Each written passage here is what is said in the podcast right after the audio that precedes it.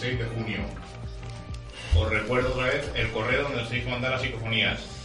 Misterios en viernes arroba radiovallecas.org Vallecas con K. ¿Queréis mandarnos un WhatsApp en directo? Podéis mandarnos al 640-749965. Repito, 640-749965. Muy buenas noches. Hoy os traemos un programa un poquito menos sangriento que el de la semana pasada. Vamos a hablar de esas leyendas que se cuentan de padres a hijos, de hermanos a hermanos, de amigos a amigos. Esas leyendas que están entre la verdad y la mentira. Hoy os hablamos de leyendas urbanas. Isaac, buenas noches. Muy buenas noches y hoy promete ser una noche apasionante porque estas historias además están creadas para calar hondo en, en nosotros. Así que vamos a ver qué, qué es lo que descubrimos esta noche. La otra pata de las sombras de Palacio no está completa sin Steffi. Buenas noches. Buenas noches. Yo para completar esa digo que, que este tipo de, de leyendas, de cosas, también están hechas para crear a veces conciencia sobre situaciones que se dan en ese momento histórico. Y hemos recuperado a nuestros compañeros que estaban malos la semana pasada. Álvaro, buenas noches. Buenas noches, con ganas de hacer radio y de hablar de un tema muy apasionante. Y Seila, buenas noches. Muy buenas noches y esperemos que esta noche sea una leyenda nocturna. Exacto, y el comando técnico, como siempre, Jonathan Mondaza, que se lo damos con la mano, y pequeño explorador Rubén, que ya está bueno, ya está recuperado del brazo y ya estamos el equipo al completo. Pasamos a las noticias. Noticias y agenda del misterio. Esta semana voy a hablar de la momia de San Fernando que ha causado, ha causado un revuelo descomunal. No nos olvidemos que la Santa Momia lleva exponiéndose 763 años a los sevillanos y hay situaciones que tienen un límite hasta para los más santos. Decenas de testigos pudieron advertir que en la capilla real de la Catedral de Sevilla, como el cadáver incorrupto de San Fernando, de San Fernando daba lo que parecía ser, como ellos dicen, una pequeña cogetá, o sea, que dio como una patada. Los allí reunidos precisamente mmm, no estaban muy agradecidos, así que la capilla se quedó vacía en segundos. ¿Podrían haberlo interpretado como un milagro? Pues no, porque te voy a decir la teoría, la posibilidad de que los hechos que, se, que presenciaban pudieran ser el principio de un santo apocalipsis zombie. Fíjate hasta dónde llega ya estas teorías de los zombies. El arzobispo de Sevilla, que ha sido el único que se ha pronunciado, el monseñor Asenjo, eh, diagnostica el fuerte nivel de estrés que padece este santo y el hombre ha dicho que ya no puede más. Pero esto no queda aquí. Ya han llegado unos señores de negro, como nosotros sabemos, han hecho allí unos estudios y dicen que han cogido unas psicofonías en la que dice no me ha dejado ni no me ha dejado, que me dejéis ya. Así que dejemos al santo en paz. Curioso el patrón de nuestro pueblo, Aranjuez. Exactamente. Pero ese también da patas. no sabemos. No lo Se sabemos. supone que es el, mi- el mismo santo. Que se celebró la semana pasada, justamente, Sí, sí. claro. O sea que, bueno, ¿cuándo fue? A lo mejor estaba, Sí, estaba, removido por la fiesta, sí. Pues dinos, Estefi, ¿qué traes? Bueno, leo el titular y explico. La NASA puede haber encontrado la fórmula para viajar tan rápido como en Star Trek. A ver, esta noticia yo la he cogido hoy y cuando venía al programa aquí a Radio Vallecas me he enterado de que se ha desmentido la noticia. Yo la voy a leer y que cada uno saque su propia- sus propias conclusiones porque ha habido casos en los que se ha desmentido una cosa, pero en realidad lo que querían era llevarla en secreto. Así que cada uno, yo digo que se ha desmentido y cada uno saque sus propias conclusiones. Eh, la NASA ha ensayado con éxito un nuevo propulsor revolucionario, el EM Drive. Una nave, una nave espacial equipada con este motor podría llegar a la Luna en solo cuatro horas y un vuelo a Marte tardaría 70 días en vez de los siete meses que se necesitan ahora. La nave podrá permanecer en el planeta rojo 90 días y luego regresar a la Tierra. La Agencia Espacial Estadounidense ya había probado con éxito el verano pasado el propulsor, propulsor espacial EM Drive, pero esta vez NASA Eagle Works ha llevado a cabo un experimento en el vacío completo. El experimento demostró que el propulsor puede funcionar en el espacio. Además, podrían haber inventado accidentalmente durante el experimento un motor, un motor Warp, un sistema de propulsión que permitiría superar la velocidad de la luz y viajar tan rápido como en la película Star Trek. Una de las publicaciones en el foro NASA Spaceflight afirma que cuando el láser se disparó en la cámara de resonancia EM Drive, algunos de los rayos láser viajaron a una velocidad superior a la de la luz. Así, la NASA ya ha presentado el proyecto de la nave Warp Star 1 equipado con el EM Drive. Y así lo dejo, que cada uno pues saque sus propias conclusiones. Yo es que soy más de la de las galaxias. bueno, y vamos a ir con la agenda. Eh, yo esta semana voy a seguir recomendando la visita a la Feria del Libro, que ya queda solo hasta el domingo 14 de junio, que tenemos que darnos un poquito de prisa y en ellos están firmando, como todo el mundo sabe, grandes autores y uno de ellos es Alfonso Zamora, que le tuvimos aquí, que el domingo 14 es uno de los días entre muchos que, que va a estar firmando. Sí, porque además ha estado cinco días. Que yo tenga entendido. Y a tope, ¿eh? Además, se le han acabado las ediciones. Ha sacado la octava edición de, Sí. de Madrid al cielo, de la primera novela. O sea que estupendo. Sí, además ha estado se ha estado colgando fotografías de, de la feria del libro eh, con él ahí eh, súper ilusionado. Así que nada, que no se lo pierdan nuestros oyentes. Y esta semana no tenemos ninguna reunión ni tenemos ninguna charla. Bien, pues yo invito a la gente, esto es para la semana que viene, la alerta OVNI del 2015, el sábado 13 de junio a las 9 horas. Para todos los madrileños, Embalse de la Jarosa en Guadarrama, Madrid. Repito, sábado 13 de junio, alerta OVNI 2015, a las 9, Embalse de la Jarosa en Guadarrama, Madrid. Pero eh, nosotros, las hombres de Palacio, que somos del sur de Madrid, eh, para quien viva por, por la zona, en Aranjuez, eh, si esto pues le pilla muy lejos, nosotros vamos a hacer una alerta OVNI en Aranjuez. Vamos a dar información estos días, estar pendiente en nuestra web, lasombraDepalacio.com y también en el grupo de Facebook Alerta OVNIs España. Así que para los del sur de Madrid y pueblos condilan- condi-.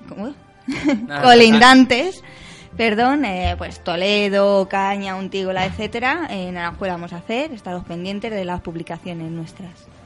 Y nosotros vamos a. Vamos a hablar con el, un compañero del grupo Dagian, al cual vamos a llamar ahora mismo, que creo que le tenemos ya ahí a punto.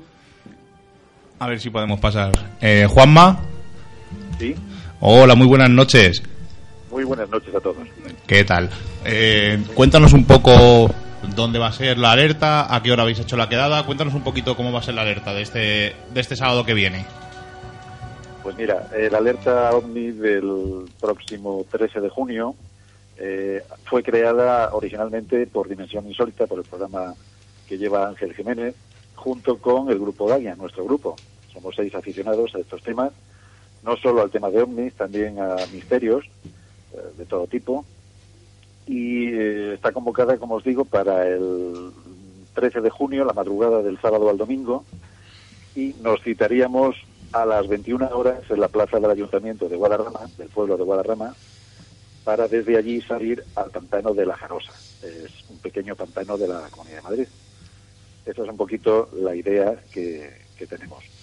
También quería decir que junto con esta alerta OVNI hay otros grupos que se han pronunciado, que quisieran colaborar con nosotros para hacer una alerta simultánea y en principio estamos abiertos lógicamente a cualquier tipo de colaboración. En concreto, creo que hay ya un grupo que se centraría en el pantano del Altajar y otro desde Burgos. Entonces, eh, luego, eh, si lo tenéis a bien, os proporciono unos teléfonos de unos compañeros que coordinarían un poquito eh, el contacto con estos otros grupos de compañeros colaboradores. Estupendo, pues además nuestros compañeros eh, de la sombra de Palacio, que están en Aranjuez, van a hacer una alerta OVNI allí para eh, intentar coordinar también Madrid, solamente no solamente en la zona norte del Pajarosa, sino también en la zona sur, allí en Aranjuez, y hablarán con vosotros para coordinar. Y sí, y además eh, comentarle y invitarle a- al compañero que está eh, al teléfono que también como responsables del grupo de Facebook Alertas OVNI España que cuelguen toda la información que tengan, eh, bueno, pues los grupos, la forma de contacto, eh, tienen el grupo de Facebook Alertas OVNI España, a- lo tenéis a vuestra disposición para eh, todos los que son seguidores de, bueno, pues de este grupo que coordina un poquito, intenta coordinar o informar de esta de estas actividades. Perfecto. Bueno, Juanma, pues esperamos vernos allí en la alerta ONI el día 13. Aunque llegaremos un poquito más tarde, no llegaremos a las 9 ni a las 10. Me imagino que sobre las 12 el equipo de Misterios en Viernes estará allí. Y esperamos pasar una noche súper agradable con vosotros, que seguro que va a ser para recordar. Estupendo. ¿Os proporciono el teléfono del compañero que coordinaría esos posibles contactos de otros grupos en paralelo? O Sí, sí, sí, por favor. Sí, sí, dínoslo. De otra manera, nosotros lo publicamos en el Facebook, pero dínoslo y lo apuntamos y lo publicamos también. Mira, eh, sería Guillermo, que es uno de los componentes del grupo Dagia, Ah, eh, Guillermo, un, un amiguete, sí, un saludo, Guillermo. 671 28 48 85. Estupendo, repetimos, 671 28 48 85. Perfecto. Bueno, pues Juanma, eh, nos vemos en una semanita y un día. Muy bien, pues un saludo para todos los amantes del misterio y en especial para vosotros y mi equipo Dagia. Igualmente, y muchas gracias por, por atendernos. Un placer. Hasta luego. Hasta luego. Y ahora, después de hablar con nuestro compañero, ¿se me oye bien ahora? Ahora, es que tenemos un pequeño fallo técnico hoy con los micros. Qué cosa más rara que en Radio Vallecas nos fallen los micros últimamente, porque fallan todas las semanas. Pasamos a la sección de Álvaro de la España Mágica. Mágica de Álvaro Alula. Álvaro, hoy nos vas a contar algo de un castillo, ¿puede ser? Sí, hoy vamos a viajar todos por esa España quijotiana en un mundo de Sancho a un lugar que se encuentra en la provincia soriana y que es muy conocido por mucha gente que está dotada de su españolidad. Y este enclave mágico de nuestra España ancestral viene a ser Calatañazor, ese famoso lugar tan conocido por donde perdió el tambor ese musulmán tan aguerrido y tan militar como era Almanzor.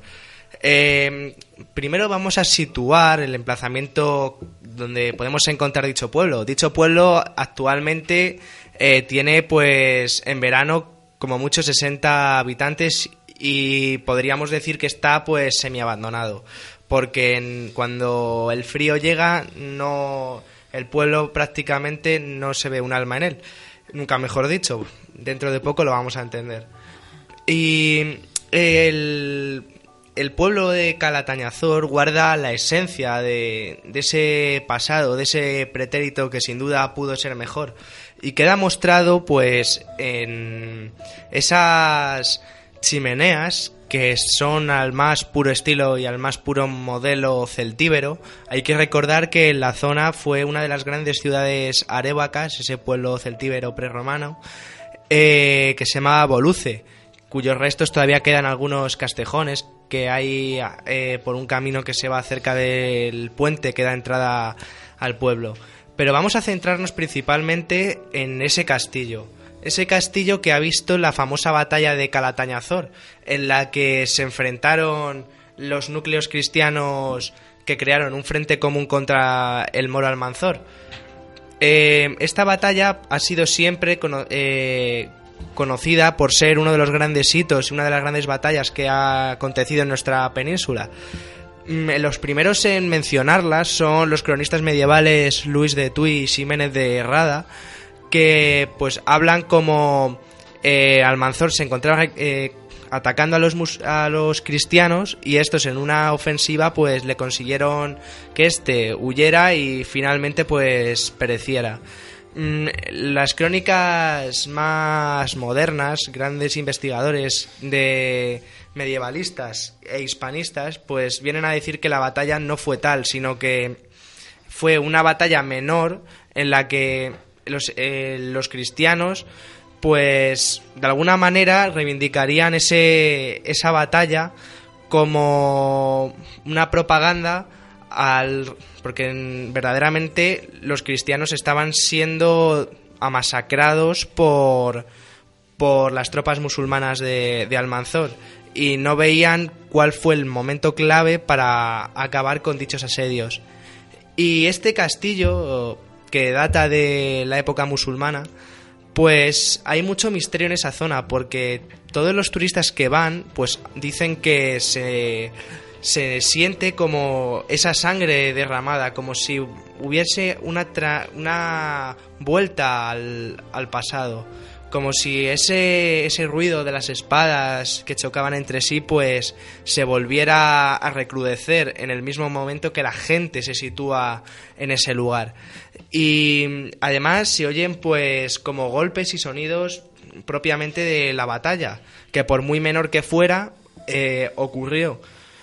Y yo, pues, investigando eh, o en una investigación, podemos llamar de campo, en lo que viene a ser la zona, conocedor ya de todos los testimonios y de todo lo que acontecía en dicho castillo que está en ruinas, que prácticamente queda nada más una torre, pues, eh, eh, un caso de los muchos que he recopilado, me llama la atención uno que es de una alicantina que se llama Rosa, que pues es una persona muy aventurera, se fue con su marido, que su marido es un psicoanalista, que no cree en esto del misterio, en nada, todo es una mente propiamente científica, y se fue pues a recorrer toda España para ver esa piel de toro mágica y de poder. Y pues llegó a Calatañazor en otoño del 2010. El pueblo estaba casi vacío, no se veía un alma, hacía mucho frío. Y después de ver el pueblo así y la zona, porque la zona es muy bonita, está la famosa fontana de Muriel que Becker podría haber mencionado en esa leyenda de los ojos verdes, pero por la noche, tras cenar, se fueron al hotel donde estaban alojados cerca de Calatañazor y se fueron pues de noche a contemplar las estrellas a la zona del castillo porque hay muy buenas vistas. Y tras ver, tras contemplar las estrellas, nada nada misterioso, hasta que bajaron de la zona del castillo y se tropezaron con algo, con una sombra. La sombra que ven mm, les deja perplejos totalmente, pues no saben qué puede ser eso. Los buenos de la pareja se acercan para ver qué puede ser aquello. A esto que ven, que al acercarse va como una, una figura de una mujer. Yo lo he tildado como una feminoide, porque ni la propia pareja sabe qué era. A esto que se acerca, primero va Rosa antes que su marido, y al pasar por su lado, la mujer, la feminoide, eh, no se, no se mueve. A esto que de repente esa, esa inmutabilidad cambia en el momento que Rosa pasa por su lado y esta figura tan misteriosa, tan extraña, tan enigmática, le toca el hombro. Tras tocar el hombro a Rosa, esta, esta figura que eh, estaba entre las sombras, pues Rosa y su pareja, psicoanalista, que tanto temía, que tanto, vamos, que no creía en el misterio, salieron corriendo como el alma que lleva el diablo para no volver a aquel lugar que tras encontrarse con aquello que todavía no encuentran explicación, ya que fueron testigos de lo insólito. Y desde aquí pues también les doy mucho muchas las gracias por haber querido contarme este, este caso, insisto, ha habido muchos testimonios, pero sin duda es el que más me, me llama la atención y que podría ser más destacado para sacar en este programa. Y antes de acabar, pues el artículo sobre esta investigación de campo lo podéis encontrar en la web de Mundo Parapsicológico, que es una de las grandes webs del misterio que existen en todo Internet y que es española, que tiene muchos años, del cual el gran administrador, como es mi gran amigo Pablo Moreira, pues me ha dado la oportunidad de publicarlo ahí. A Pablo le damos un saludo. Esperemos que algún día venga al programa aquí con nosotros y nos cuente sus aventuras y sus peripecias, porque tiene un montón. Muchas, muchas. Además, eh, nosotros cuando empezamos en Exploradores, eh, conocíamos la barranca por la mediación de un amigo, pero era la página de referencia donde mirábamos varios lugares. O sea, más es un sitio, tiene investigaciones, tiene noticias, tiene artículos, como ha dicho Álvaro, o sea que es una un web totalmente recomendable y Pablo es una persona excelente y eh, esperemos invitarle a ver si cuadramos fechas y que venga un viernes con nosotros aquí a contarnos sus, sus investigaciones, sus peripecias y sus Sí. historias que tiene un montón. Que son un montón, exacto.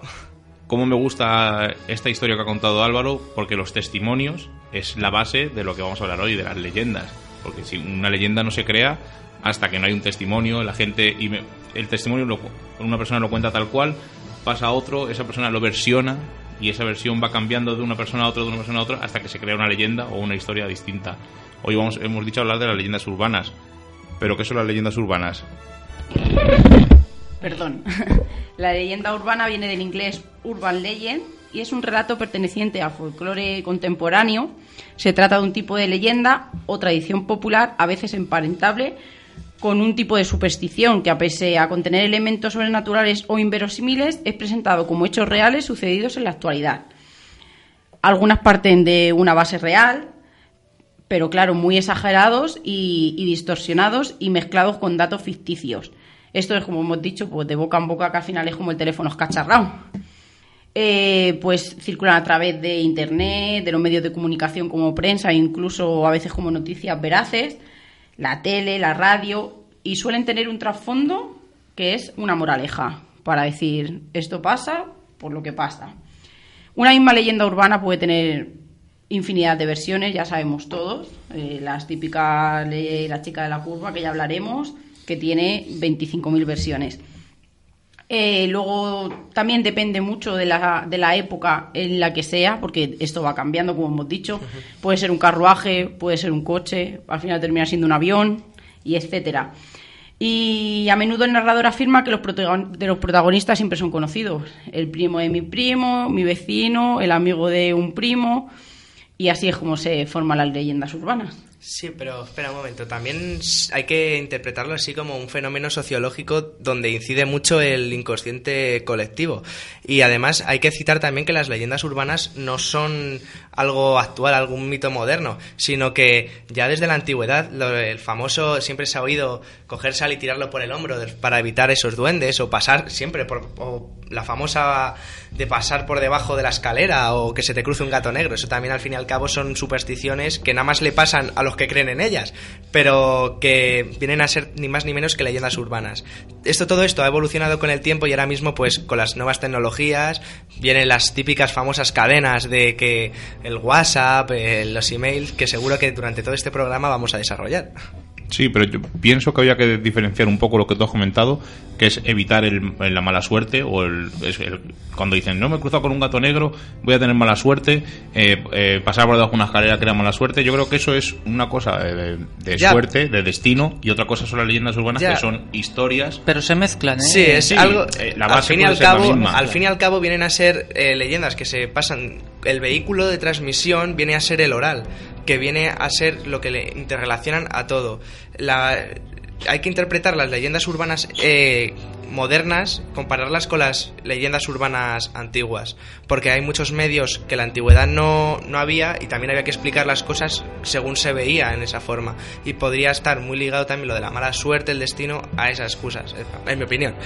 Si no, y es que yo creo que las leyendas urbanas abarca tanto campo, la suerte, el misterio, el miedo. Incluso hasta fenómenos paranormales Sí, sí. que pueden ser reales, pero que se, a, a Claro. falta de una investigación o de algo se queda como un rumor Abarca y se campo. queda como una leyenda urbana. Exacto, y no hay peor destino que la muerte, que es muchas veces lo que nombra la leyenda urbana. Además os voy a contar una, una curiosidad de esa que me gusta contaros a vosotros cuando estamos así todos aquí tranquilos y que no hay mucha gente. Yo cuando recuerdo del año pasado cuando fuimos a Aranjuez, no sé si os acordáis que Isaac nos hizo un tour por toda Aranjuez. Sí, me acuerdo. Junto con Steffi también, con mi Steffi. compinche. El culpable fue, fuiste tú el que le querías dar toda la vuelta. Bueno, dejemos esa leyenda urbana, Bueno, que es del paseo, eso hay que comprobarlo, que Oh. no hay fuentes aún fiables. No, no había fuente. Eso sí que es verdad que no había fuente. Os voy a contar otra cosa más curiosa. Steffi nos contó que, había teni- que tenía un amigo Cierto, cierto. que se había Cuéntalo, caído, que se cuéntalo. había caído, cuéntalo, cuéntalo, que se había caído, o sea, que le habían dicho, Que le habían atropellado un camión. Que le iba a atropellar un camión, sí. acuerdo. cuéntalo, cuéntalo, cuéntalo. Bueno, pues que a mí una persona conocida dijo que haciendo la Ouija, y esto me lo aseguraba él, que le había pasado a él o a alguien muy cercano, jurándolo y perjurándolo, Y yo nunca había eh, oído esa leyenda urbana, jamás. Entonces yo se la conté a los compañeros. Eh, la leyenda era que haciendo la Ouija le salió algo así como que le iba a atropellar un camión y que casi le pilló un camión y que cuando llegó a su casa le pilló un camioncito de juguete de su hermano o algo así por el estilo. Entonces llegó Miguel Ángel y me dijo, eso es una leyenda urbana. Y digo, "Paz, qué cabrito, el que me la... Y- La contándomelo urbana- como, Claro. como algo serio que le ha pasado a Y él es lo que y es lo que pasa con las leyendas urbanas. Se cuentan como algo serio en las comidas con la familia y, y a lo mejor tenemos una eh, un familiar que dice no yo estaba en la tienda y ha venido una persona que de verdad o en el tren me ha dicho que tal tal tal y, y entonces tú mismo eh, recuerdas que eso lo, lo has leído también en un email de cadena o, o en, o en un post de Facebook. A ver, la leyenda urbana real que cuenta Steffi es que un hombre va a una vidente y le echa las cartas y le dice que tenga cuidado porque tal día un, un camión, en este caso, le va a atropellar. Él, ese, hombre, empieza a preocuparse, preocuparse y decide no salir de casa ese día. Entonces él en su casa está andando, pisa en un camión de juguete de su hijo, se cae, se, se esnuca Lo, y muere. lo contaste. Si en este sí. libro que tengo aquí, Alberto Granado, Leyendas Urbanas, viene también. Entonces, Otra versión diferente a la que cuentas tú, pero parecida a la que contamos los dos, siempre la misma. Exacto, entonces eh, les dije, le- me dijeron, ¿qué tarea tenemos esta semana? Porque sabéis que les mando tarea a los compañeros y me dijeron, ¿qué tarea tengo esta semana? Y le dije, bueno, pues vamos a buscar, vamos a hablar, aunque vamos a hablar de leyendas urbanas muy conocidas, vamos a darle un poco una vuelta y vamos a buscar leyendas que no sean tan conocidas. Y empezamos con la leyenda de Steffi, que yo la he llamado Bebé al punto. Bebé al punto y ahora cuando desarrollemos la leyenda veréis por qué. Porque en este caso eh, esta leyenda urbana eh, pretende dejarnos alguna moraleja o enseñanza y en otros casos pues la leye- las leyendas urbanas también dejar, pretende dejarnos una moraleja parecida. Eh, esta vez la leyenda surgió en Estados Unidos en los años 60 con el objetivo de inculcar a la juventud el peligro que podía acarrear las drogas y en concreto el LSD, que comenzaba a popularizarse. A la vez eh, pretendía que las parejas jóvenes eh, se, concienciara- se concienciaran de que un bebé no se le puede dejar solo con personas no profesionales y desconocidas. Eh, además, en este caso es curioso comprobar cómo en primer lugar se publicó la leyenda y tiempo, despu- eh, tiempo después, lo vamos a comentar, un suceso real la superó. Eh, la historia está contada en primera persona, pues os pensáis que, si estoy loca o, o algo por el estilo. Así que empieza así. Todo se nos estaba complicando. Aunque sacamos las entradas del concierto con antelación, parecía que no iba a ser posible disfrutarlo. Al llegar a casa después del trabajo encontré a Lucy, mi mujer, desesperada porque nuestra niñera se había puesto enferma. No teníamos a ningún familiar ni amigos disponibles para esta noche y no podíamos dejar sola a nuestro bebé de apenas unos meses. A última hora mi mujer consiguió localizar a una canguro en un anuncio del periódico local. El problema era que la chica no podía venir hasta las 9 y nosotros, eh, para llegar a tiempo al concierto, deberíamos salir como muy tarde a las ocho y media. Pero Lucy encontró la solución. Disculpa, ¿cómo me has dicho que te llamas? le preguntó mi mujer a la joven. Me llamo Alice, contestó la chica con voz adolescente. ¿Y cuántos años tienes, Alice? Dieciséis. Mi mujer tapó el auricular del teléfono y me dijo, solamente tiene 16 años, ¿qué hacemos? Yo lo único que hice es levantar los hombros indicando que no tenía ni idea. Escúchame bien, Alice. Vamos a dejarte las llaves debajo del felpudo de casa y a la niña la pondremos en un capacho sobre la encimera de la cocina para que esté más segura. Cuando tú llegues nosotros acabaremos de salir. Si ocurre algo, llámanos, aunque nosotros te telefonearemos eh, después. Eh, procura ser puntual para que la pequeña no esté mucho tiempo sola. ¿Me has entendido? He oído lo de la llave, no se preocupe. Por cierto, cobro 10 dólares la hora, dijo Alice. Muy bien, no hay problema. Y la llamada se cortó. Nos dispusimos a irnos al concierto aunque salir así nos dejaba intranquilos. No podíamos soportar la idea de que a nuestro bebé le pasara algo. La dejamos en su capacho sobre la mesa de la cocina, cerramos la puerta y depositamos la llave bajo el felpudo de la entrada. Alice llegó a los pocos minutos, sacó debajo del felpudo la llave, abrió la puerta y entró en la casa. Lo primero que hizo fue buscar la cocina e investigar dentro de la nevera, sin reparar siquiera en el bebé que dormía en el capacho sobre la mesa. Cogió una cerveza y volvió al salón. Cuando se terminó la botella, se sirvió otra. Cogió el teléfono y llamó a su novio. Miki, sí, ya se han ido. No hay moros en la costa. Ven rápido, con lo que tú ya sabes.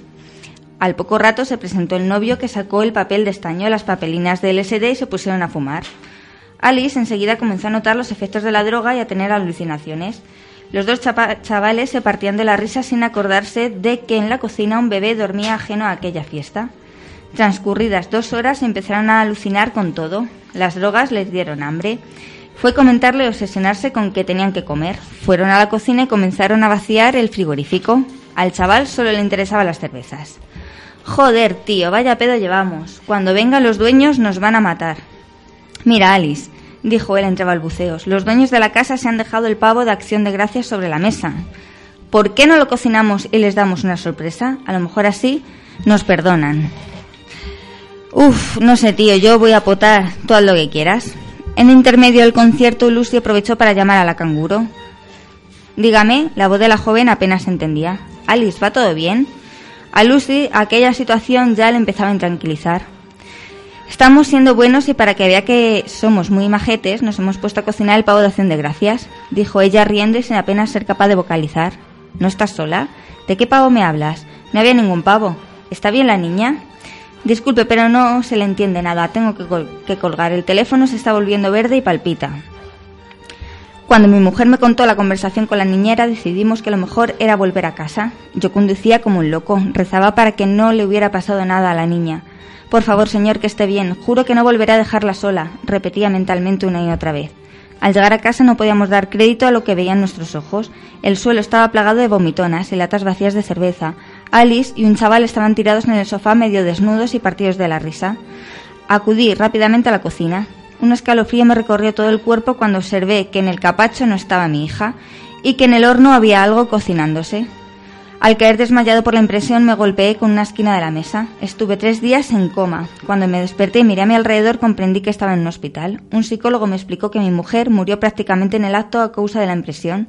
Para ella resultó terrorífico y traumático encontrarse conmigo tirado en el suelo y a la niña cocinándose en el horno. Fue demasiado para su corazón. Pues esta increíble y macabra historia tuvo su respuesta real tiempo después y como sucede a veces, la realidad supera, superó a la ficción. El diario El País, el 29 de noviembre de 2006, recogió esta noticia. Eh, detenida por asesinar supuestamente a su hija metiéndola en un microondas. Una mujer de 26 años ha sido detenida en el estado de Doyo, en Estados Unidos, acusada de haber asesinado el año pasado a su hija, de, eh, a su hija Paris, de un mes, metiéndola en un microondas. China Arlon fue encarcelada el lunes por el cargo de asesinato con agravantes y su fianza se fijó hoy en un millón de dólares. Pero no es la única. El 18 de mayo de 2007 se publicaba Un padre mete a su bebé de dos meses en el microondas porque estaba estresado. Y por último, eh, eh, eh, la agencia EFE eh, decía eh, el 17 de marzo de 2010 un bebé puesto en un horno fue rescatado por un policía de Estados Unidos. Es curioso cómo Increíble. una leyenda al final tiene su parte real. Pero es que veremos luego que hay leyendas urbanas que pensamos que son leyendas y tienen su parte real. Álvaro, vas a contarnos una leyenda también así un poco rara, ¿no? Sí, rara, pero está muy extendida a lo largo del mundo y que podría tener también su pozo de, su pozo de verdad. Por ejemplo, eh, puede ser la, la esta del sombrero, el hombre del sombrero negro, que viene a contar pues las apariciones de un hombre con un sombrero de tono negruzco que se aparece por las noches y no se sabe muy bien, no cumple unos parámetros concretos en el momento de dicha aparición. Mm, Puede aparecerse llamando a la puerta por la noche, puede pasearse durante todo el día por los alrededores de la casa e incluso puede aparecer sentado en tu, en tu habitación, en una silla, observándote o de pie. Y este eh, este ser, vamos, o lo que sea, mm, es de muy mal augurio. Y como digo, está, eh, la- las apariciones de este supuesto personaje están muy extendidas a lo largo de todo el planeta. Podemos encontrar testimonios alrededor de todo el globo terráqueo en cualquier país y en cualquier cultura.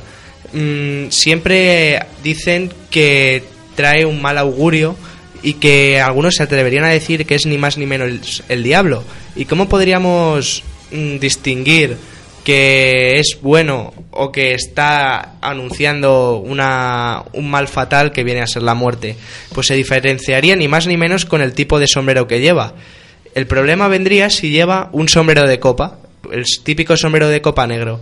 Si lleva eso se vendría a decir que es el diablo, el ser de la oscuridad, y por tanto está eh, vaticinando, por decirlo de alguna forma, eh, un, una tragedia que va a desembocar finalmente en la muerte. Y es curioso porque también aquí entra el inconsciente colectivo, porque yo eh, hablando con gente cercana sobre el tema, tal, sale a colación en una conversación normal se pone con unos amigos, tal, y de repente se pone, pero si yo es que eso lo he visto.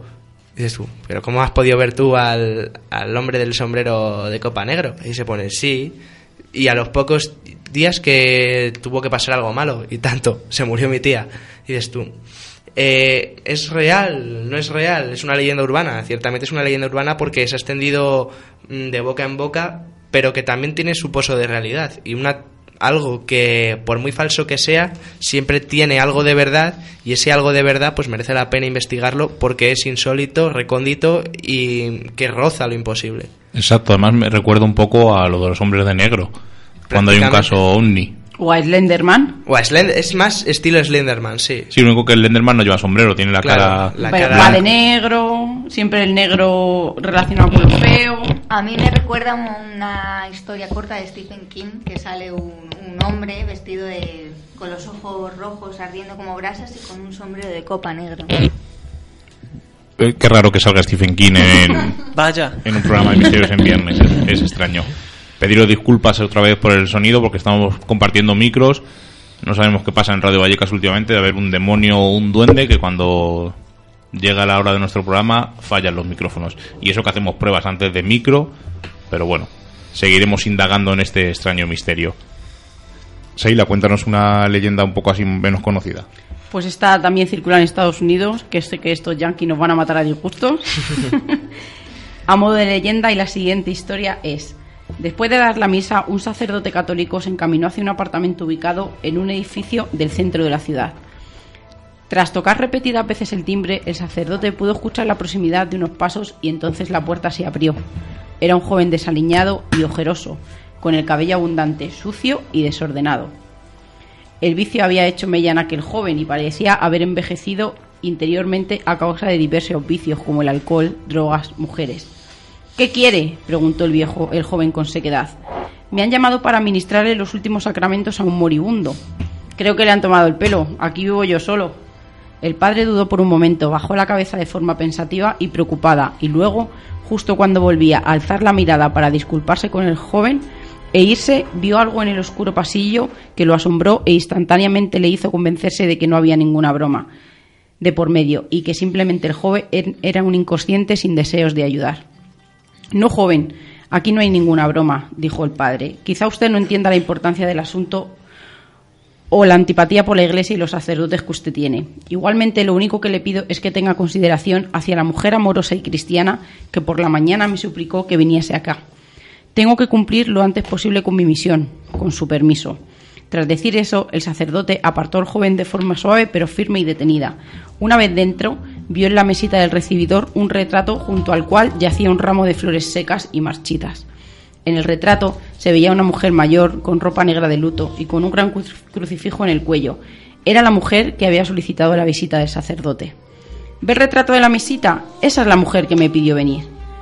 ¿Pero qué dice? Eso es imposible. Ella es mi madre y está muerta hace años.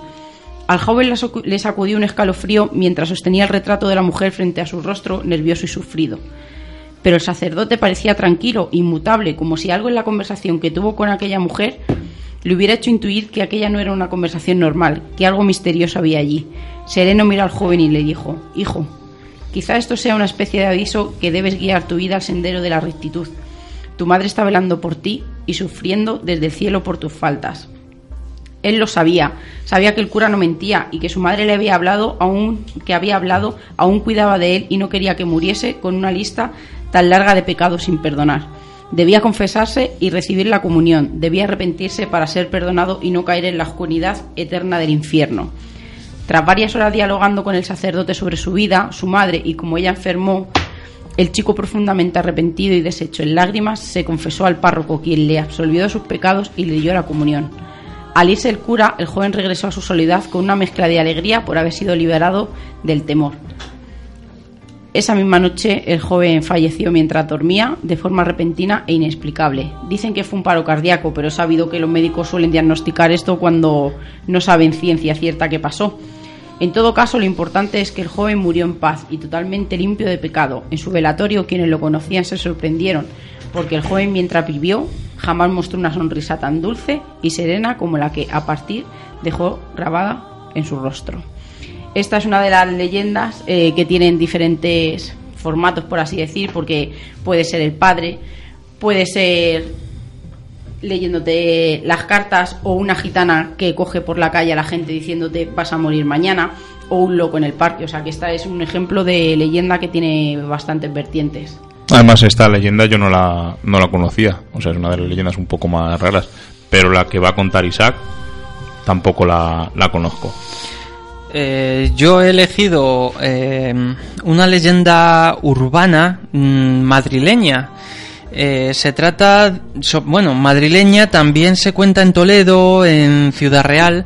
Y bueno, a diferencia de estas dos últimas eh, leyendas que han contado mis compañeras, de alta carga, mm, digamos, moralizante, aunque cada una con distinto signo, digamos, a la hora de, de relatarse, porque, bueno, la que ha contado mi compañera Estefanía, fa- eh, yo es que la he leído cuando veníamos en coche y me ha dejado el, el estómago muy mal. Y, en fin, em, de todas formas, también las leyendas se quedan eh, un poco para dar también, no solo eh, para dejar un, un mensaje de, de moral, sino también para eh, buscar un poquito también la, vamos a decir, la conspiranoia y la explicación a quizá algunas cosas que no se entienden mucho. Voy a citar a Juan García Tienza, nada más y nada menos. Y Álvaro estaba así un poco como distraído y de repente se ha levantado y ha dado un... Sí, sí, sí, sí. La atención. Juan, García, eh, Juan García Tienza, qué grande, eh, comentaba en uno de sus libros una leyenda urbana de esta forma. Es bien sabido que los gatos madrileños están perfectamente organizados y que se reúnen en algún lugar mágico desde el, de- desde el que se diseminan por la ciudad siguiendo las órdenes de una especie de gobierno interno. Así empezaba eh, a- García Atienza, este gran escritor investigador también de, de la España mágica, pues a describir lo que es, lo que he dicho, una leyenda que se, está trans- que se ha transmitido, aunque es poco conocida, en Madrid, Toledo y Ciudad Real, de que en realidad el mundo o, al menos Madrid eh, estaría gobernado por los gatos y los gatos serían los auténticos dueños del mundo y por eso aparecerían junto a grandes líderes como, como mascotas de grandes líderes eh, de la historia. Eh, ¿Por qué eh, surge todo esto? Pues surge en la posguerra española al observar la gente en Madrid la perfección geométrica con la que los meninos toman calles, toman plazas, cuarteles, ayuntamientos, eh, solos o acompañados, ya sea en manada o en formación de a dos. La gente se sorprende por esa militariedad, digamos, de, de- de los gatos, que, que em, allanan casas, valiéndose de maullidos desconsolados, eh, y según cuenta la leyenda, estos encubren órdenes militares y planes muy concretos. Cuenta la leyenda que hoy ya dominan el mundo y por lo tanto solo los más ancianos son capaces de relacionar su presencia en los sillones, como hemos dicho, de los, de los principales jefes de Estado. Entonces, bueno, eh, en fin, hay mucho más eh, desarrollo, que es mucho más rocambolesco, que es que hasta se, se dirime si los gatos son hasta monárquicos o republicanos. Es una leyenda urbana en Madrid eh, muy, muy curiosa. Eh, pero bueno, nos cuentan en el libro que luego al final recomendaremos, que dice que, que se habla con mucha eh, sentido del humor, dice, a falta de datos que avalen la existencia de sufragios universales entre felinos eh, o de representantes, eh, bueno, pues lo que puede decirse sobre esta, sobre la leyenda que cabe- encabeza esta, esta historia, eh, pues es que tras la Guerra Civil Española muchos ciudadanos tomaron conciencia del excesivo número de animales, sobre todo de gatos, aquí en Madrid, que deambulaban por las calles, circunstancia que motivó encendidas reseñas, además en periódicos eh, de la capital, e incluso que el maestro Serrano dedicara una ópera pufa eh, a esta invasión de gatos y que los eh, madrileños mm, y toledanos de la posguerra y de la guerra civil empezaron a fraguar la leyenda urbana de que eran en realidad el gobierno del mundo era algo así como los reptilianos de, de ahora pero de, de entonces Los de la- gatoides. claro exactamente los gatoides serían en este caso una leyenda yo creo que es poco conocida en, en, en Madrid y sin embargo aquí, aquí queda desde, desde la po- posguerra y Juan García Tenza eh, recogía esa también esa, de- esa descripción. Más cuando has dicho eh, que los grandes líderes tenían un gato, me he acordado de la serie del Inspector Gadget. No sé si os acordáis. Efectivamente. que el malo nunca se le veía la cara y Sí, siempre tenía el gato Siempre en su tenía regazo gato. Se- Sería ahí un, un mensaje subliminal. de los gatos. Estaría en la serie creada por gatos. Puede ser, puede ser. Pues yo voy a contaros una leyenda urbana súper conocida, que es la de la chica de la curva, y enlazamos con lo que hemos dicho al principio, que es una cosa antigua, porque esta leyenda no es de ahora. La leyenda a grandes rasgos es que en una... Además, antes de contarla, casi casi en todas las carreteras, en bastantes puntos kilométricos de España, hay una chica de la curva, bien sea eh, una curva muy cerrada o un tramo de una curva peligrosa. En resumidas cuentas, el caso es que un- aparece una chica haciendo autostop. Normalmente suele ser una chica vestida como de novia o con el traje roto. O blanco. O blan- blanco, blanco, sí, en casi siempre, suele ser blanco. Un traje de novia, un traje roto, rasgado. Y el coche para, la recoge y sigue en el camino. Esta chica es bastante callada, no dice nada. Y en un momento dado hay varias versiones. Una de ellas dice, eh, ten cuidado y no corras tanto que en esa curva me maté yo, que es cuando el piloto se asusta, frena y cuando mira para atrás ya no está.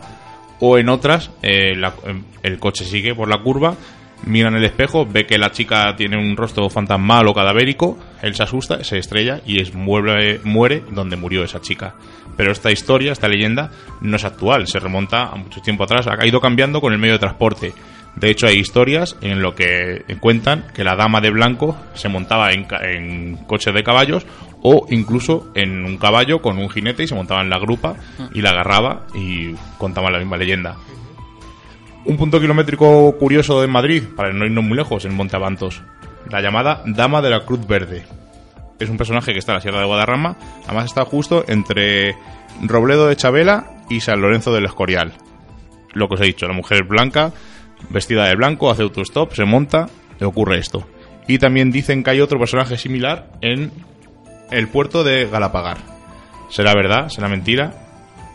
A mí lo que me parece curioso es que siempre es una mujer, no, hay ninguna de un hombre en una curva. Sí que hay, de, por ejemplo, en el Monte Avantos que tenemos al niño Pedrín que dice que se cruza, pero no para dar ningún mensaje. Hay testimonios de guardas forestales que lo han dicho, pero no hay ningún chico de la curva. Fíjate hasta dónde llegáis de no avisarnos. Eh, bueno, yo quería eh, hacer dos, eh, mm, dos apuntes. Yo buscando en bibliografía, en hemeroteca, la chica de la curva eh, se iniciaría en la forma moderna, en la forma moderna con coche.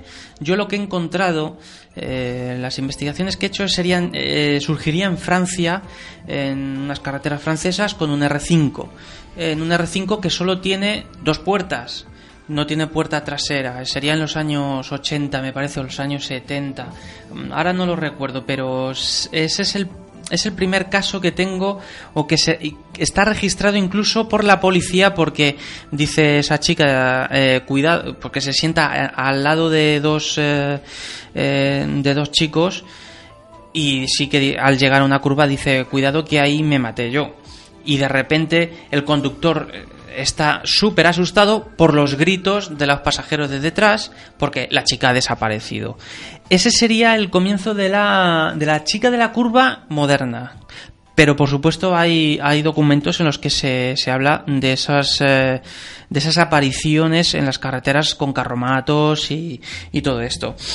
Y es una leyenda tan clásica que solo en España podemos eh, y se han, eh, se han recogido algunos casos en el puerto de Ragudo, en Castellón, en las curvas de la Rabasada, en Barcelona, en la curva de la Viuda de Ceuta, la carretera de Ojén, en Málaga, la curva de Majadahonda, Madrid, la Laguna, Tenerife, las siete revueltas de Navacerrada, Madrid, el puerto del Brook, Barcelona, o la, cuer- o la curva de la Palanca, en Ablava. Que en la Cuesta Reina también la Y tenemos. la de la en nuestro Aranjuez. Pues antes de pasar a Álvaro que hay que cuenta una cosa, espero que no sea solo una chica de la curva porque tiene mucho trabajo.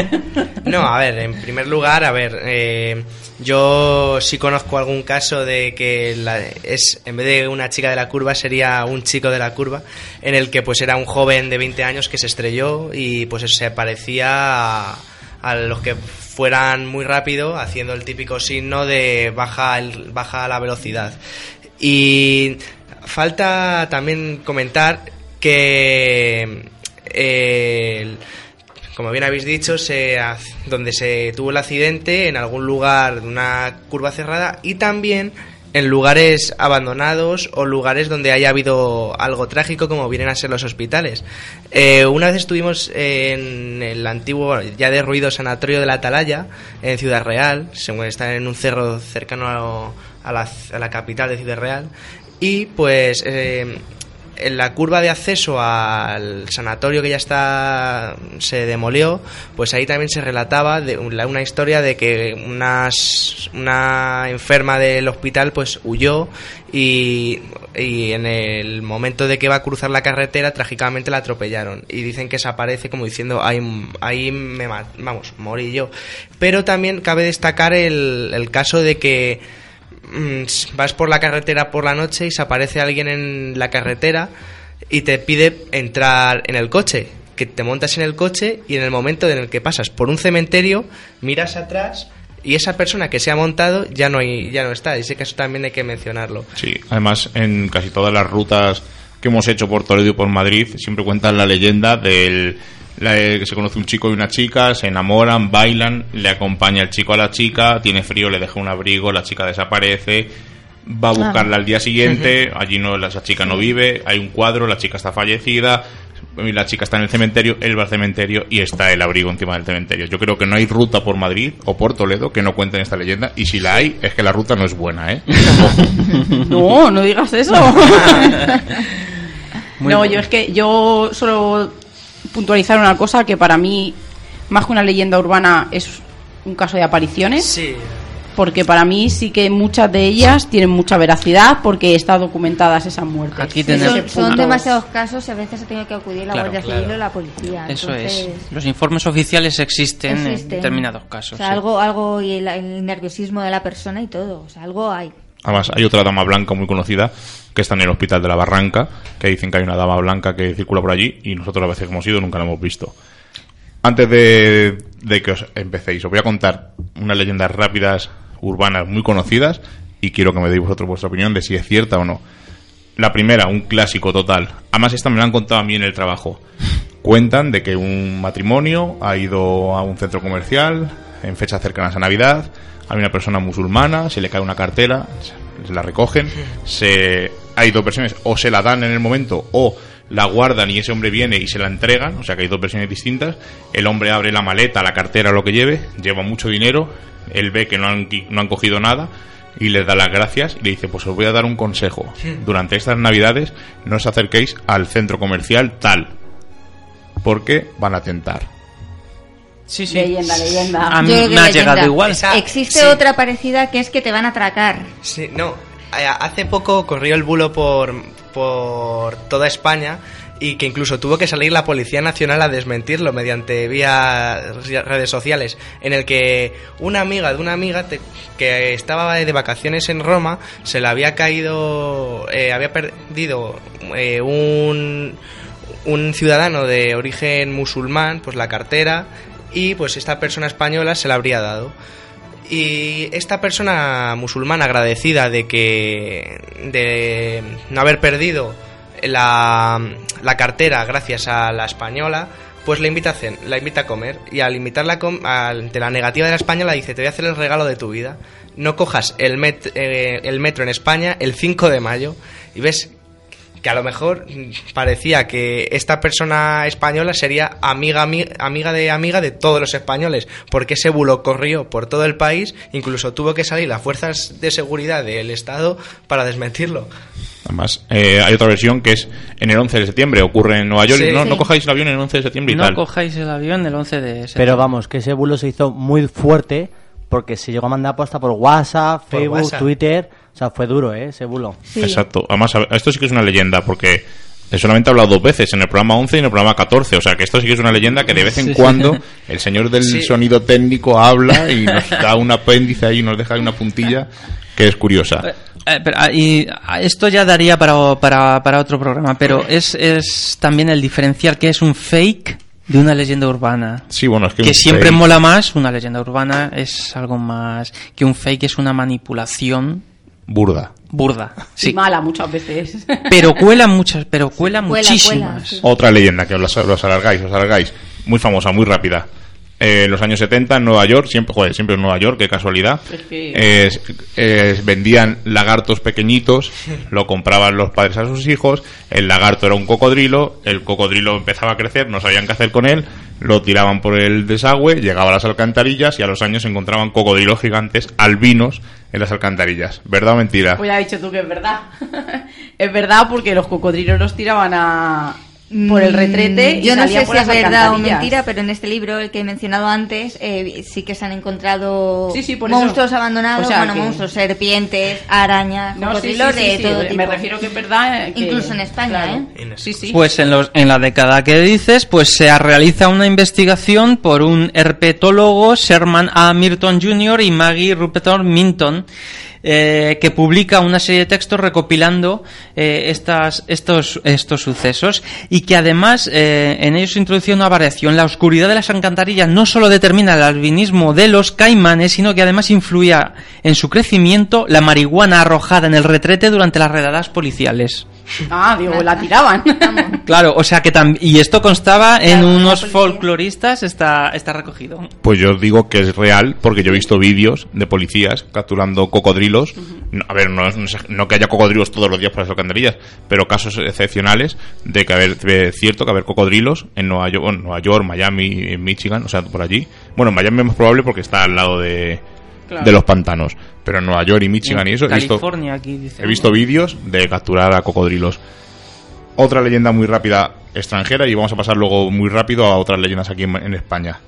La leyenda de un chico que viaja al extranjero, se va de fiesta, conoce una chica muy guapa, muy un pibón, lo que llaman un pibón, se va con ella a un hotel, en el hotel le, le duerme y aparece a la mañana siguiente en la neve, en la, uy, en la nevera, en la bañera llena de hielo y un cartel que le dice que le falta un riñón, que llame a tal número de teléfono y una cicatriz. Yo creo que esta leyenda es de lo de que la realidad ha superado a la ficción, porque en estos tiempos que corre, eso es verdad. Sí, yo creo que la leyenda en sí es un poco falseta, pero que podría ocurrir o haya ocurrido sí que es cierto. Estamos hablando de tráfico de órganos, quizá una forma sencilla de introducirlo a la gente con una historia así sencilla. Mm, Esa historia así, tal y como es, no parece real, no parece ser que nos han dado caso. El, el email a mí que me mandaron era muy, muy creíble. Pero ¿eh? sí, ladrones de órganos. Álvaro, ¿tú piensas? Mm, Yo pienso que puede ser real, porque eh, sabemos cómo está ahora la sociedad y está el mundo, y hay gente que está dispuesto a todo. Hay otra versión que no le ha dicho, que es igual, que se acuesta un chico con una chica y cuando se despierta ve en el espejo bienvenido al mundo del SIDA. O sea que hay varias Sí, que versiones. le haya pegado el alrededor. SIDA. Exacto. caray. Bueno, como hemos tenido algunos problemas técnicos con el micro, nos vamos a pasar cinco minutos, que no pasa nada. Nos vamos a centrar en España. La leyenda del rey. Un coche se estropea, viene un motorista, le arregla el coche y cuando se levanta el casco es el rey. Hay casos recogidos en Madrid, Mallorca, Barcelona, Sevilla. El rey, el De rey, el don Juan Carlos. Don Sí, Juan claro. Carlos I En moto. por El- que el si no, este empieza pronto. Gran, Yo ama- no me gran lo creo. gran No sé. amante del mundo del motor de los automóviles. Con mi Borbón no os metáis, ¿eh? Yo os lo digo. Que do- una cosa, no chilléis mucho, aunque nos emocionamos con esta, porque se oye muy estridente y no, no, no os entiendo. Además, esta leyenda del rey la podemos asociar también al rey del pop, a Michael Jackson, a Marilyn Monroe, Elvis Presley. eh, a, a, a Lady Diana también. O sea, que es una leyenda que, como veis, circula por todo el mundo. Otra, la leyenda del pecho explosivo. Obregón se sube a un avión y le explota un pecho de silicona. Desmentido por Yo los creo que es médicos. falso. No, se desmin- los médicos desmintieron que eso pudiese suceder. Eso fue falso que le sucediese a esa persona, pero han dicho los médicos que eso no, no Pero puede si es que ocurrir. además mucha gente lleva silicona, Claro, entonces... no, no, han dicho que no puede desastre. ocurrir eso, que eso es absolutamente Vale, falso. Y os voy, a poner, os voy a poner un aprieto. Y la de Ricky Martin y el perro. Falso. Uh. Nadie encontró, nadie la ha visto, nadie la Decía encontró. que había un vídeo, pero nunca No se- existe ese una amiga mía de aquella época, mira, si es que soy tonta, ella aseguraba que se quedó tarde a ver sorpresa, sorpresa y que lo vio y luego le dije... Cuidado. Solo lo vio ella, ¿no? Aquí nos metemos en la creación incluso de los recuerdos. Además de- que Isabel Genio lo desmintió en directo. No hay hemeroteca en Antena 3 en la que exista el vídeo. Es un, es un, el- un principio de un viral. Es lo que está tan de moda en internet. Es cierto. La última leyenda súper rápida. Los chinos no mueren en Madrid. Solamente los, no hay cementerios de chinos. Dicen, dicen las malas lenguas, y yo no tengo, no puedo decir si es verdad o mentira, porque es una leyenda, que todos los muertos, o sea, todos los chinos que fallecen, pasan a la cocina del restaurante y nos los comemos nosotros, igual que dicen que los gatos callejeros o los perros callejeros alrededor de un restaurante chino no están. Eh, yo vi un documental, o sea que eso es falso, que es que ellos por tradición, cuando alguien está enfermo, ya sea viejo o joven, está moribundo, se va a su país a morir. Eh, yo he visto también este documental, pero también hay casos de que se suplanta identidad del, fallecido para el tema de inmigración legal y ilegal. Eh, otro apunte, eh, como curiosidad, eh, en la calle Montesinos de Aranjuez, hace tiempo, muchos años abrieron un chino y dejó de haber muchos gatos en esa calle. No sé si tendrá algo que ver. Para los gatos. esperemos que no, porque he ido muchas veces a ese Estaban gobernando el ayuntamiento Ah, de bueno. Como he dicho yo en la anterior leyenda. Y os voy a contar una. Bueno, esta leyenda ni la vamos a nombrar, pero yo he oído por ahí que hay familias que con un trabajador llegan a fin de mes. Pasamos a las recomendaciones. Recomendaciones del misterio. Ahora sí, es que Johnny, hoy no lo hemos dicho, pero es que Johnny- hace mucho calor en, en el estudio y están a oscuras ahí los dos, que parece que están preparando una pócima. Y claro, hay momentos en los que se, se despistan. Mi recomendación, hemos hablado de leyendas urbanas, pues qué forma más gráfica que verlo en una película. Es un slasher, son crímenes, eh, son cuatro películas, en España se han editado solamente tres, que yo sepa. La, eh, bueno, se llama Leyenda Urbana, son muy sencillas de encontrar. Y en la primera, por destacar un par de actores, bueno, a tres voy a destacar, está Jared Leto, el nuevo Joker en Escuadrón Suicida. Tenemos a Robert Englund, Freddy Krueger, quien no se acuerda de él. Y una cosa un poquito más friki, tenemos a Joshua Jackson, que es Peter Bishop en la serie Fringe. No sé si lo habéis visto, y si no la habéis visto, deberíais verla porque es Expediente X puesta al día. No llega al nivel de Expediente X, pero bueno. Ah, por cierto, que tenemos nueva temporada de Expediente X el año que viene. Una miniserie de seis capítulos con todo la conspiranoia que ello, ello origina. Eh, las secuelas, muy rápidas. Eh, Leyenda Urbana 2, un título triste además. Allí se llamó Leyenda, Leyenda Urbana Corte Final, que es una. El Final Cut es una edición de las películas, o sea que era- jugaba un poco con ello. Leyenda Urbana 3, Bloody Mary, que es una leyenda urbana muy conocida, que no hemos hablado de ella, que hablaremos en próximos programas. Y la, la tercera secuela, Urban Legends, Godfile Murders. Esta no está editada en español, pero la nombramos por si alguien la quiere ver en versión original. Vale, rápidamente de lo audiovisual nos vamos a un libro eh, de lo que he sacado además hoy unas, eh, mucha información y ha sido un bestseller, Leyendas Urbanas, así de simple, eh, escrito a dos manos en un principio porque son, es un libro de Antonio Ortí y Josep Sampere, recogen un montón de curiosidades, se llama Leyendas Urbanas, pero es que además lo bueno que... Bueno, está editado por Martínez Roca eh, y se puede conseguir en edición Bucket, en edición bolsillo, pero es que además estos dos ah, personas no solo tratan con un humor todo, absolutamente todo, no se creen absolutamente nada, pero eh, recogen eh, leyendas que les han enviado toda la gente de España. Voy a ser un poco quisquilloso. Sería cuatro manos, porque son dos personas distintas. Vale, pero bueno, en el mundo editorial se suele decir a dos manos. vale. He sido un poco quisquilloso. Eh, una cosa que se me ha olvidado. Bueno, no se me ha olvidado, los he dejado para el final para que nos escuchen hasta el final. Me han mandado un mensaje antes de entrar el grupo Fatum Veritas, que nos iban a escuchar en directo. Les mandamos un saludo. Un Además- saludo. Además, participan en la noche de las psicofonías, que me han mandado unas psicofonías. O sea que ya hablaremos con ellos para el día 26. Isaac, aunque sea un poco quisquilloso, buenas noches. Buenas noches, mirad, aquí os dejo un recorte que lo pondremos cuando se suba el podcast.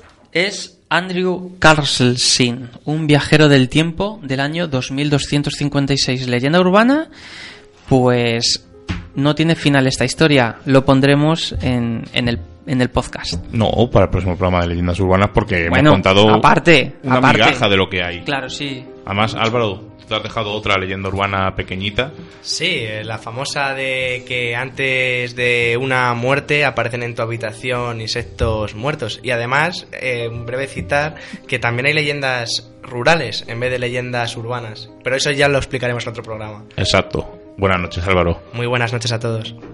Estefi, buenas noches. Eh, buenas noches y decir que lo que va a publicar Isaac me encanta y yo tengo ahí mis dudillas.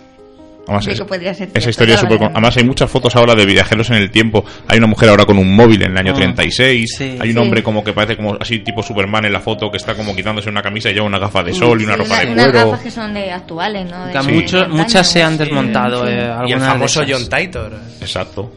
Mm. O sea, pero hablaremos de viajeros en el tiempo también porque Ahí- ahí. no lo he dicho nunca, pero soy fan de Regreso al Futuro. Qué raro que sea fan de algo Fíjate. yo y de Stephen King, pero hoy no he nombrado yo, que ha sido Steffi. Bueno. Seila, buenas noches. Buenas noches y decir que se nos ha olvidado una de las más importantes, que son las leyendas japonesas también. Hablaremos de ellas, hablaremos de ellas. Y otro, otra leyenda, para que veáis que es cierto. Hoy no me he presentado. buenas noches, Johnny. Buenas noches, Rubén. Y buenas noches, soy Miguel Linares. Por si no os acordáis. Pues la semana que viene vamos a hablar de un tema que tiene muchísimos testimonios, incluso testimonios de niños, la reencarnación.